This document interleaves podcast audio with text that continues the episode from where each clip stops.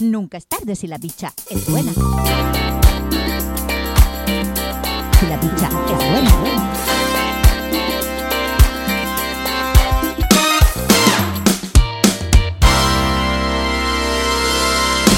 Hola, hola de nuevo, te habla Sara Pastor y bienvenidos todos a este tu espacio.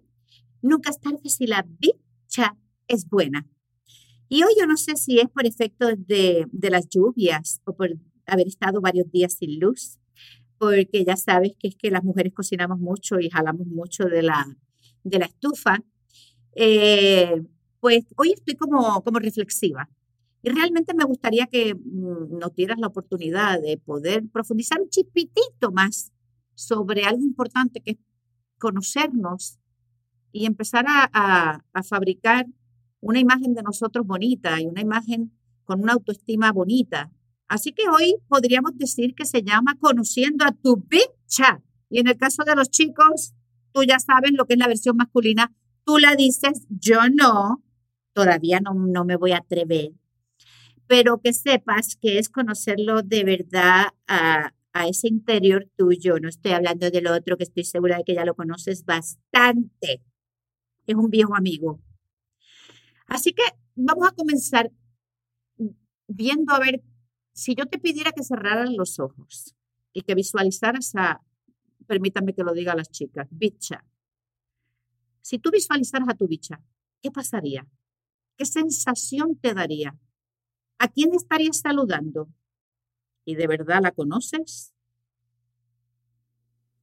Una de las mejores formas que yo encuentro, ¿verdad? Siempre hablo desde mi experiencia, de conocerte, es darle una pasadita a tu, autoestima, que es una palabra que todo el mundo la habla, la escupe, la dice, pero que muchas veces no sabemos ni de lo que estamos hablando. Porque anda que no hablan de autoestima. Es una cosa que todo el mundo te habla de mejorar tu autoestima y dale con la autoestima, pero entonces vamos a ver cómo, qué hacemos con ella. La autoestima, de las veces que, que he visto un significado que me ha gustado, es decir que la autoestima es la capacidad de sentirse digno o digna, de ser querido y valorado o valorada por uno mismo, sin necesidad de depender del exterior para ello. O sea, en ajo habichuela. Es el que tú mismo o tú misma te sientas con valor, con dignidad y que mereces en la vida ser querido o querida y respetado, sin necesidad de que lo hagan los demás en el exterior. Yo creo que todo el mundo, de verdad, el, el, último anhelo que tenemos, porque si yo te pregunto qué es lo que tú quieres en tu vida, me vas a decir muchas cosas, pero yo creo que el anhelo que llevamos más profundo es sentirnos queridos, cuidados, protegidos. Y esas son cositas que están en lo más profundo de nuestro ser y que es una realidad. Yo no conozco a nadie que diga, no, yo no quiero que ni que me quieran, ni que me protejan, ni sentirme bien. Yo me quiero sentir mal a propósito. Debe haber gente, pero yo no lo conozco, gracias a Dios. No quisiera estar muy cerca de esa persona. Así que si hablamos desde esto, que es sentirte bien sin necesidad del exterior, del entorno, de otras personas, para mí enseguida me llama la atención de que para mí la autoestima está ligada con la independencia y que contra más dependamos de los demás para sentirnos bien, pues menor será nuestra autoestima. Yo siempre digo que, que yo me siento que soy libre. hablo de una libertad relativa, obviamente la libertad absoluta es una falacia, no existe. Pero yo tengo esa sensación de libertad dentro de todo lo que hago, de mi trabajo, de mi crianza, de mi matrimonio, de, de mis opiniones. Yo tengo esa sensación tan bonita de que lo hago porque yo quiero, porque me apetece. No estoy como obligada por nada, sino que me apetece estar con mi marido porque me da la gana y porque quiero, porque, porque obviamente me siento bien, porque si no me sintiera bien, hacía tiempo que estaba felizmente divorciada. Y entonces eso es lo que yo quiero un poco que, que hoy profundicemos, que está muy ligado a ese sentido de independencia y que eso es una base para mí muy importante de lo que es la autoestima. Porque cuando dependemos demasiado de alguien o de, varias personas para sentirnos seguros, pues entonces inmediatamente te va a dar esa sensación de peligro y de miedo, se te va a despertar como esa sensación de que, ¿y si me abandonan? ¿Y si me dejan? ¿Y si se separan? ¿Y si no, y si no, y si no siguen dándome lo que yo necesito? Pues entonces, claro, ¿qué pasa? Pues que entonces se te va a disparar inmediatamente ese miedo a la soledad y al abandono y vamos a hacer lo que sea, lo que sea para que esa persona permanezca al lado de nosotros. Y obviamente eso no trae muchas cosas buenas, desgraciadamente. Y si dependemos de, de, los demás para que nos cuiden, también corremos el peligro pues, de que tengamos siempre la sensación de que la otra persona no está dando todo lo que nosotros necesitamos, como que nos está dando menos de lo que nos merecemos o de lo que necesitamos. Y por ahí empiezan esos rollos mentales y empieza tu cabeza a, sacar esa sensación como de, como de rencor o como de enfado con la otra persona porque te da la impresión de que te está fallando constantemente, que siempre puede hacer algo más por ti. Y obviamente eso no trae tampoco nada bueno. Eso, eso para mí lo que trae es un montón de problemas, de, de conflictos y de que llegue un día que explotes como un psiquitraque, pero que explotes y, y, a la vez se explotan por, por boberías y por pendejadas y, y, sale la clase de historia, lo que yo le llamo la clase de historia, que es cuando te pasa una bobería con alguien y de momento tú te vas en un brote y empiezas a sacar todo lo que te hizo de 10 años para acá. Esa es una clase de historia para mí. Y para mí es por eso, porque estás esperando siempre que alguien te dé algo que tú necesitas. Óyeme, y que yo estoy de acuerdo de tener, que, que es buenísimo, dejarte y abandonarte en manos de alguien que tú te sientas protegida o protegido por ratitos. Pero eso es porque tú quieres, no porque tengas una dependencia, por decirlo así, entre comillas, o porque de verdad tu vida esté basada en que alguien te dé algo, que te dé seguridad, que te dé protección, que te dé felicidad, que te dé, que te dé, que te dé todo el tiempo. Me estoy hablando de eso, yo no estoy hablando, claro que es rico llegar a la casa o llegar a, con unos amigos que sabes que te protegen, que no van a hacer nada en contra tuya y que tú puedas hablar desde tu corazón y que te abandones. No hay mejor cosa que un hombro bonito para llorar, unos brazos. Coño, ahora con la pandemia hay pocos brazos, tiene que ser alguien de tu familia, así que protégelo y cuídalo para que te duren y te abracen mucho. Porque por lo menos yo echo de menos abrazos con amistades que son abrazos de solidaridad y de, y de, y de empatía y de cariño, porque es que, carajo, que mucho echo de menos el poder abrazar a la gente. Si es que ya que soy una queridora empedernida. Pero volviendo al tema, todo esto, el estar dependiendo siempre de algo, de alguien, lo que hace es que te sientas amargado amargada, sin ánimo, que no confíes en nadie, porque empiezas con, con esta cosa en la cabeza de que, ah, son un chorro, de egoístas que lo único que piensan es en ellos y que todo lo hacen por ellos y que, y que la última soy yo porque nadie piensa en mí y, mientras ellos tengan lo que ellos quieran me buscan y cuando no, pues que se pudran y empiezas ahí en unas cosas negativas en esa cabeza que no las necesitas para nada. Si aprendes a cuidarte, pues, pues no vas a necesitar a nadie que vele por ti porque, porque vas a tener esa seguridad de que si en algún momento no tienes acceso a esa persona que te da seguridad o cariño o lo que quieras, tú lo vas a poder hacer. Y eso, eso, eso te llena, eso, eso es una sensación maravillosa. Otra cosa es que, como vuelvo y te repito, te encante recostarte, porque eso es lindo. Y es bonito que sigas, si no tienes compañía que te dé esa sensación, pues es claro que está válido y bonito que lo sigas anhelando y disfrutando de la compañía, del descanso de alguien que es especial para ti en tu vida. Eso, eso da una sensación, hacerlo desde la libertad, que las personas que lo hemos conseguido, tú no sabes, eso no tiene precio. Se te quita la mitad de los rollos, se te quita la sobre, el sobrepensar y el sobreanalizar si esta relación del 10, del de 0 al 10, con todos esos análisis que te venden en todas las páginas y en todos los influencers y en todas las personas que te hablan sobre relaciones, cuando tú tienes esa sensación de libertad, de amar, de querer, de confiar, sabiendo que tú eres capaz de hacerlo, pero que lo entregas voluntariamente porque te da la gana, eso tú lo, lo cuidas como si fuera el tesoro más preciado del universo. No permites que te, que te metan en la cabeza historias de que si hoy tu relación no está todo el tiempo al 100, te está faltando algo. Ay, mira, no me venga con cuento. Hay temporadas donde la relación está al 100 y en otras está en menos 10. Y hay veces que prefieres que sea amistad pura. Eso es parte de la vida, eso es parte de lo bonito de tener una relación. Por eso yo las protejo tanto, porque son importantes para mí.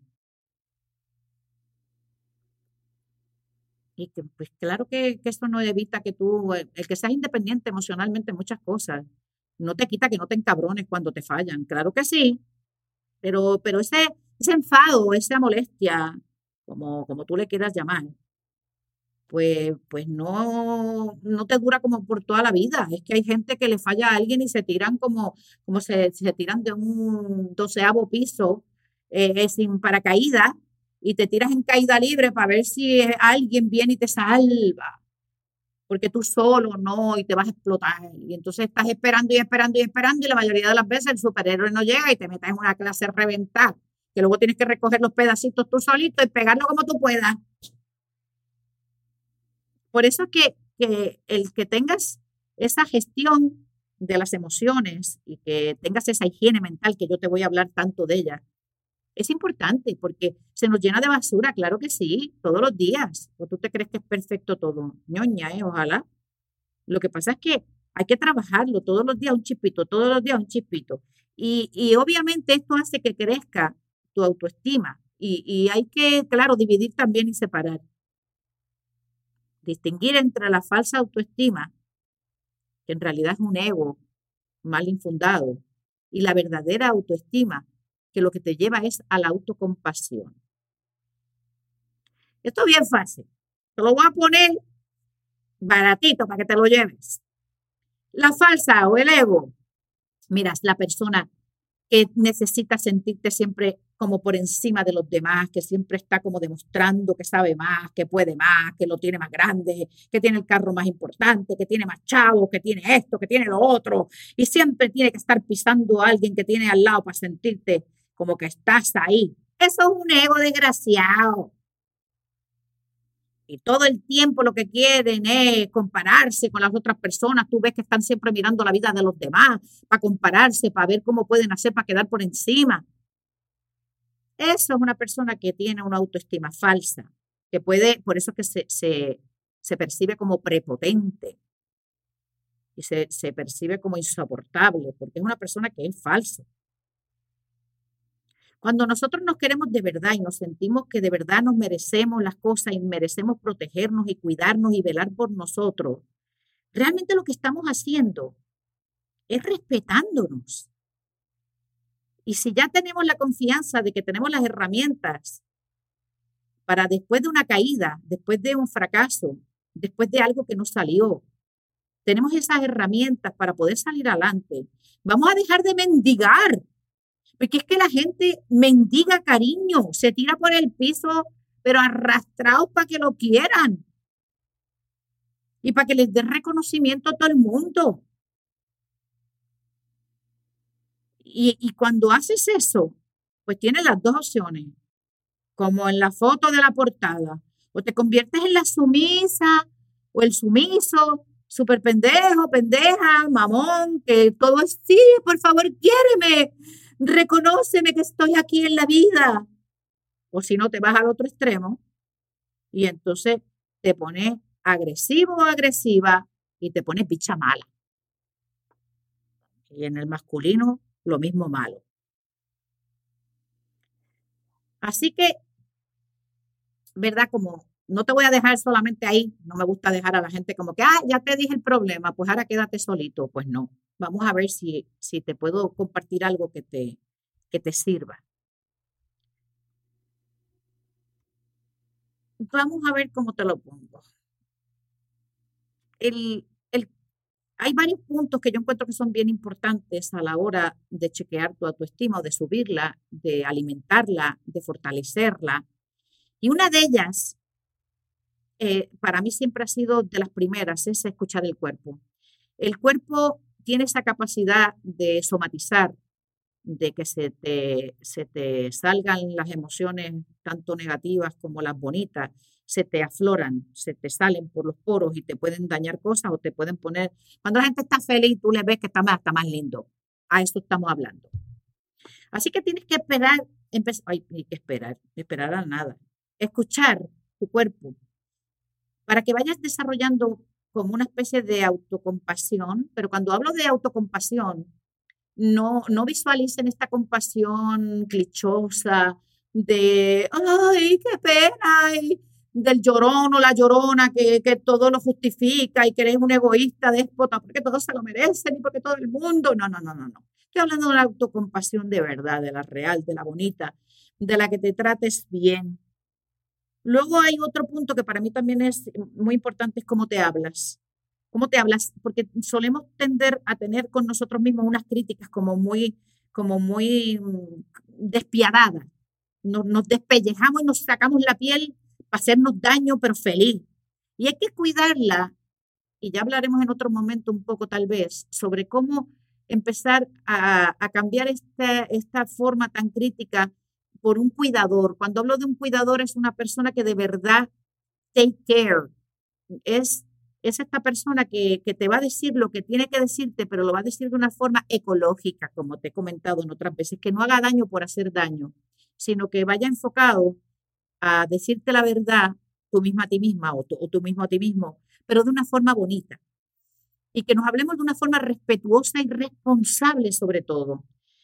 Que no a todo le busques una disculpa, porque oye, hay gente que, que se echa o la culpa de todo lo que pasa. Si hubiera estado cerca de cuando murió Kennedy, se hubiera echado la culpa hasta de la muerte de Kennedy. O el contrario, que se zapatea todas las culpas y que todo el mundo es responsable menos él. Pues las dos cosas están mal. Tenemos que hablarnos de una forma respetuosa pero responsable. Y luego tener un buen autoconcepto. Tener un, un, autoconcepto de que somos personas, como yo te decía el otro día, o sea, yo tengo un, noche, un 90% normalmente bueno, hay veces que bajo y tengo un 75% bueno, porque hay alguien que está pidiendo, está pidiendo de verdad que uno le meta las manos, pues uno le meta las manos, porque también de vez en cuando hay que complacer a la gente. Pero hay que tener un concepto de uno de verdad, de, de, que es una persona linda, una persona buena, con buenas intenciones, que a veces pues comete errores y punto. Pero mira, te voy a hacer como un cuento para que, para que a ver si me explico mejor. Porque a mí me encanta con, con los cuentos, porque me parece que es la forma de que por lo menos yo me explico mejor. Pon que estés sentado sentada haciendo algo en la computadora y pon que entre una niña o un niño llorando, pero, pero con la perreta de la vida, ¡ah! al cuarto. ¿Qué tú harías? Porque eso es como cuando, cuando tu cuerpo, cuando, cuando, cuando te sientes fatal, pues es como si esa niña o ese niño viniera donde ti. ¿Y qué tú harías? ¿Cuál sería tu reacción? ¿Tú seguirías en la computadora ignorando a esa niña o ese niño? Es más, serías capaz de decirle, cállate carajo, cállate que estoy ocupado, ocupada, no me molestes. Porque la mayoría de nosotros la reacción sería parar inmediatamente, coger a esa niña o a ese niño entre nuestros brazos, preguntarle qué pasa. Y sobre todo, intentar buscar una solución a lo que le pasa. Y eso es lo que yo quiero que tú hagas contigo que cuando tu cuerpo, cuando tus emociones te estén gritando, no minimices, no te pegues, no te insultes, no te digas cállate carajo que no tengo tiempo ahora. Yo lo que quiero es que tú hagas lo mismo que harías con ese niño, con esa niña, que sería parar, ponerte a su nivel o cogerlo en brazos y preguntar qué te pasa. Porque sí, hay, hay miles de situaciones, hay otras que no son tan fuertes, son cosas que te hacen sentir mal, con las amistades. Eh, eh, que el otro día una persona me estaba comentando que después de que había hecho un, se había encargado de hacer una, una cosa familiar, ya, obviamente era antes de la pandemia, ¿ok? Pero iban a hacer un viaje familiar, se iban a ver, se iban a reunir, se iban a, a ir este, en un crucero. Y después de que ella había hecho todas las cosas y planificado todo, empezó la gente a bajarse del, del grupo. No, mira, que es que mm, me viene mal ese tiempo, mira, que no sé qué, que no sé cuánto. Y luego el tiempo se entera que es que habían conseguido otros grupos más baratos o, o, que simplemente habían conseguido una oferta y se iban a ir a otro lado, pero no se lo dijeron. Claro, la persona viene y me dice, pero es que esto, o sea, ¿cómo, ¿cómo se supone que yo me sienta cuando me han fallado de esta forma? ¿Cómo que esto? ¿Cómo lo otro? Pues mira, esto hay que recogerlo porque esa niña tuya te está gritando, obviamente le empezaron a dar dolores de cabeza, este, no quería ver a la persona, eh, no quería ver al grupo, se quería salir de la familia, o sea, olvídate, si pudiera era capaz hasta de renunciar a la herencia. No te puedo obviamente compartir cómo se estuvo trabajando con el asunto, pero sí te digo que hay que dar una parada y hay que recogerte entre los brazos y tal vez escucharte y darte una palmadita y decir, ok, respira, ya se pasó, ahora vamos a empezar a trabajar. Y es que el, el, cuerpo grita, el cuerpo grita como tú no te puedes hacer ni idea. De ahí vienen muchas de las cosas Comienzas normalmente con una sensación de mal humor o nervioso, nerviosa, o comienzas teniendo tal vez este, con un cansancio que no se te quita, te levantas como si no hubieras dormido. Y tienes que empezar a escuchar a ese niño y esa niña. Claro que sí. Mira, te voy a compartir una vez una, una situación que me pasó en un momento determinado de mi vida, cuando estaba criando a los cuatro. Eh, como saben, mi esposo es médico y hacía muchas guardias, porque necesitaba hacer muchas guardias, porque teníamos una familia grande, ya tenía los cuatro muchachos. Y me acuerdo una vez específicamente, un fin de semana que estaba sola con los nenes, no tenía ayuda de ninguna clase, no tengo familia aquí que me eche una mano. Y obviamente se pusieron con un virus los cuatro a la vez. La, dos por arriba y dos por abajo. Ya me entiende. Un virus gastrointestinal llegó un momento de madrugada, una noche donde estaban todos con fiebre. Las dos nenas, las mayores, eran por abajo y los dos más pequeños, varones, eran por arriba. Y tenía a las dos nenas metidas en la bañera para pegarles manguera luego, o sea, manguera no, mira qué bruta, este, no te alades, eh, la ducha para prenderla y poder sacar el virus estomacal por el desagüe y tenía al más mayorcito sentado en el inodoro eh, vomitando y al más pequeño con el orinalito ese que uno utiliza para treinearlo pues vomitando, pero le daba asco, empezaron todos a gritar, primero porque tenían fiebre, segundo porque les daba asco, porque que si la otra estaba haciendo, ya sabes tú qué, número dos, que si el otro estaba vomitando y le estaban dando arcadas a todos. Encima de eso, obviamente, pues teníamos un perro para facilitar las cosas que se empezó a poner nervioso y cuando vio a todos los niños llorando, gritando y pues empezó a excitarse y quería caerle encima a todo el mundo, el chiquito quería pasear con todo el, con todo el orinal por toda la casa y no quería estar allí porque focaca, focaca y el otro focaca y focaca. Y yo me acuerdo, pero como, sea, como si fuera el día de hoy, es más, todavía lo recuerdo y se me inundan los ojos de lágrimas por la sensación que tuve de, de, no sé, como de, de sobresaturación. Yo me acuerdo que me, me recosté en una de las paredes y me fui, me abracé, me abracé bien fuerte, me abracé pero fuerte, fuerte, porque no podía más y me fui resbalando por aquella pared. Y me puse a llorar, abrazada.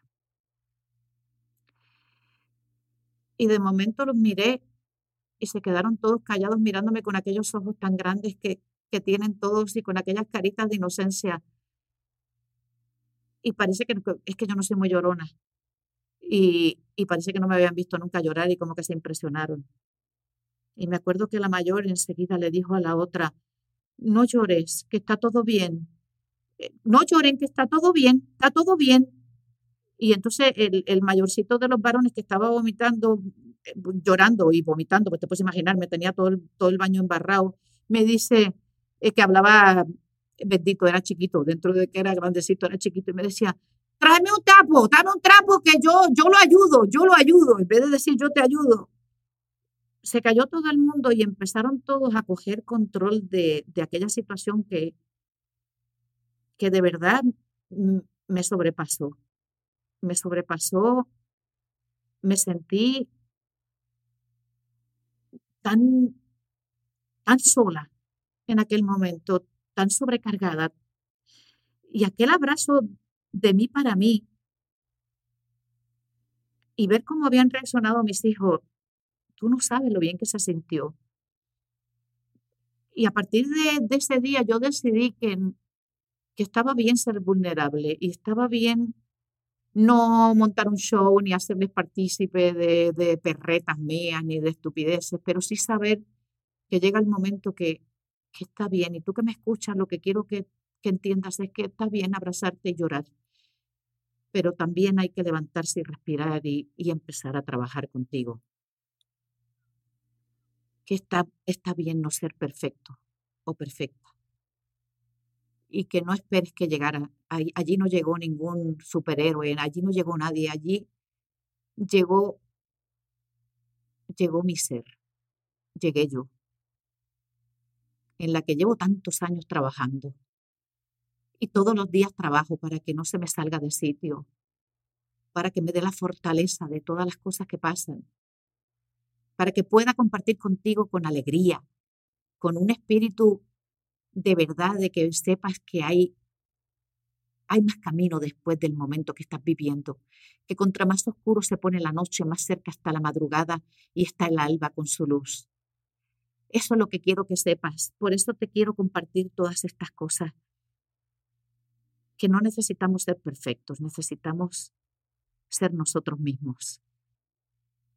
Y que tienes un día detrás del otro. Y que aunque estemos pasando una situación tan poco deseada como la que estamos pasando, y que estoy tan sensible y tan consciente de que hay tanta gente que está tan, tan mal, pasándolo tan mal, que no tienen de verdad esperanza ahora mismo. Que trabajemos nuestra autoestima para que podamos compartir desde, desde la felicidad de estar vivos, desde la felicidad de cambio, desde la felicidad de poder aportar.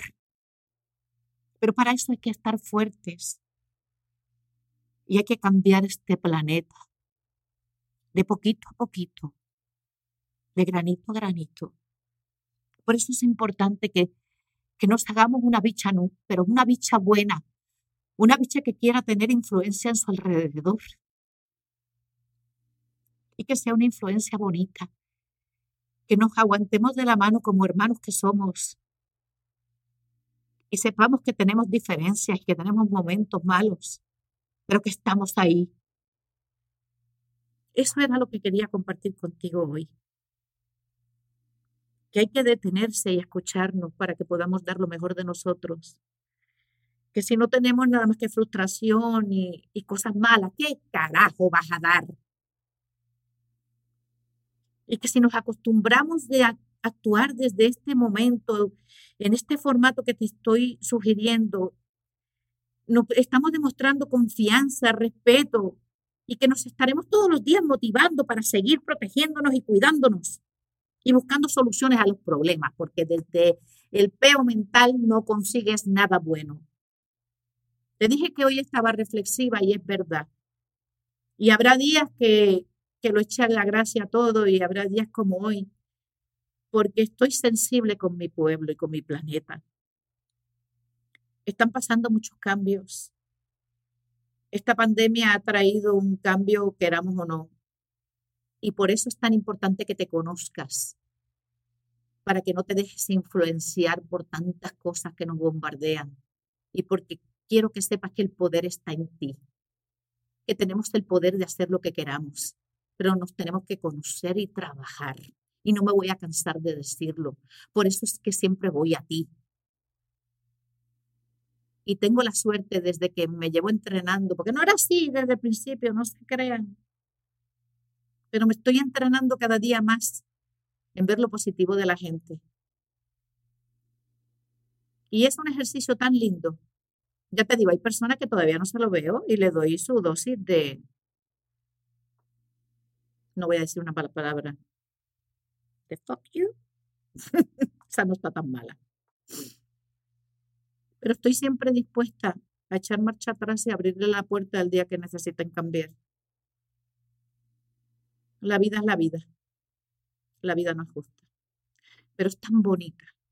Y tenemos tantas oportunidades que la mía decidí hace mucho tiempo vivirla como una bicha buena. Y si te hago la pregunta, ¿cómo has decidido tú? Agradecida siempre. Recuerda que te quiero mucho y que te espero el próximo jueves. Aquí en tu espacio, nunca es tarde si la bicha es buena.